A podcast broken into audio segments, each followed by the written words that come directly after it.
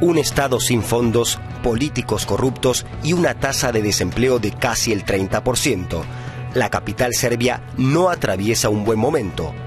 Cada vez más jóvenes hacen la maleta. Pero para él, Belgrado es un entorno perfecto si dispones de la suficiente habilidad y espíritu pionero. Ralph van der Seyden llegó a esta ciudad hace seis años, encargado por su ciudad natal, La Haya, de animar el intercambio cultural serbio-holandés y se enamoró de la metrópolis balcánica. Supongo que soy la persona más optimista sobre Belgrado que vive en Belgrado. La mayoría siempre anda quejándose. Esto se rompió, esto no funciona, los políticos no lo hacen bien. Pero yo, cuando veo un edificio ruinoso o envejecido, veo también que puede reformarse y volver a ser bello en un futuro. Hace tres años, Ralph se instaló en Belgrado con una idea comercial en la mente, organizar circuitos guiados en bicicleta para turistas. Punto culminante de la visita es la vieja zona industrial de Sabamala. Un efervescente ambiente cultural de clubs y de bares anima hoy las antiguas casas abandonadas. No vine aquí para hacerme rico o para crear una gran empresa. Ya tenía una vida relativamente buena en Holanda y de hecho la abandoné para venir aquí, para pasarlo mejor y disfrutar de la vida, no solo trabajar para ganar dinero.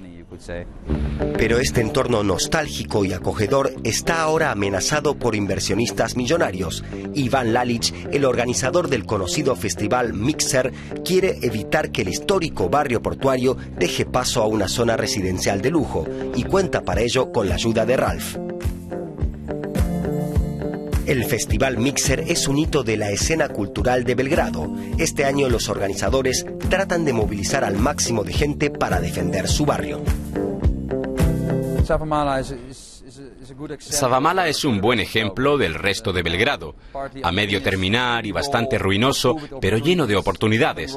Es duro, pero a la vez positivo porque ofrece espacios a todos para hacer algo nuevo, para crear.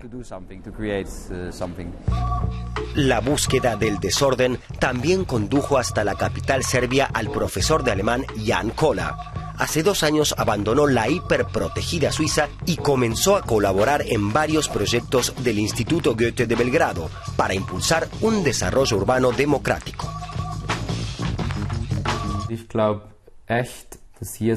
Creo que aquí van a suceder cosas que quizás en Berna o Zurich, de donde yo soy, sucedieran en los años 80, porque aquí la sociedad civil se está desperezando poco a poco. Aún existe ese espíritu de salir a la calle, de hacer las cosas por sí mismos cuando no hay apoyo de la política, de apropiarse de los espacios urbanos. Por la tarde acompañamos a Jan a uno de sus proyectos, un encuentro este-oeste en torno a un guiso preparado por las artistas Angelina y Marina.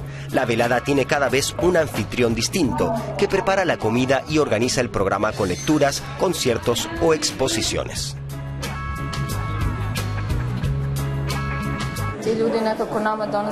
Los europeos occidentales aportan aire fresco, nos inspiramos mutuamente.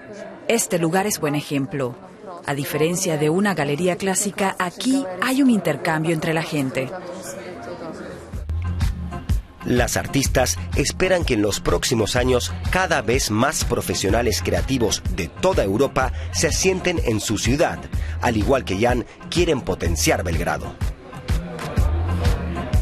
Äh, A mí realmente me fascina que la ciudad ya disponga de una rica historia cultural, incluso en arte y cultura alternativa, aunque ese patrimonio se perdiera en los años de Milosevic hasta cierto punto.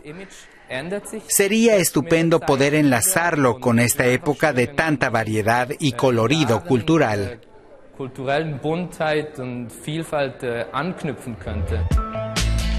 Aunque falte dinero para una auténtica política cultural en Serbia, los recién llegados no piensan arrojar la toalla.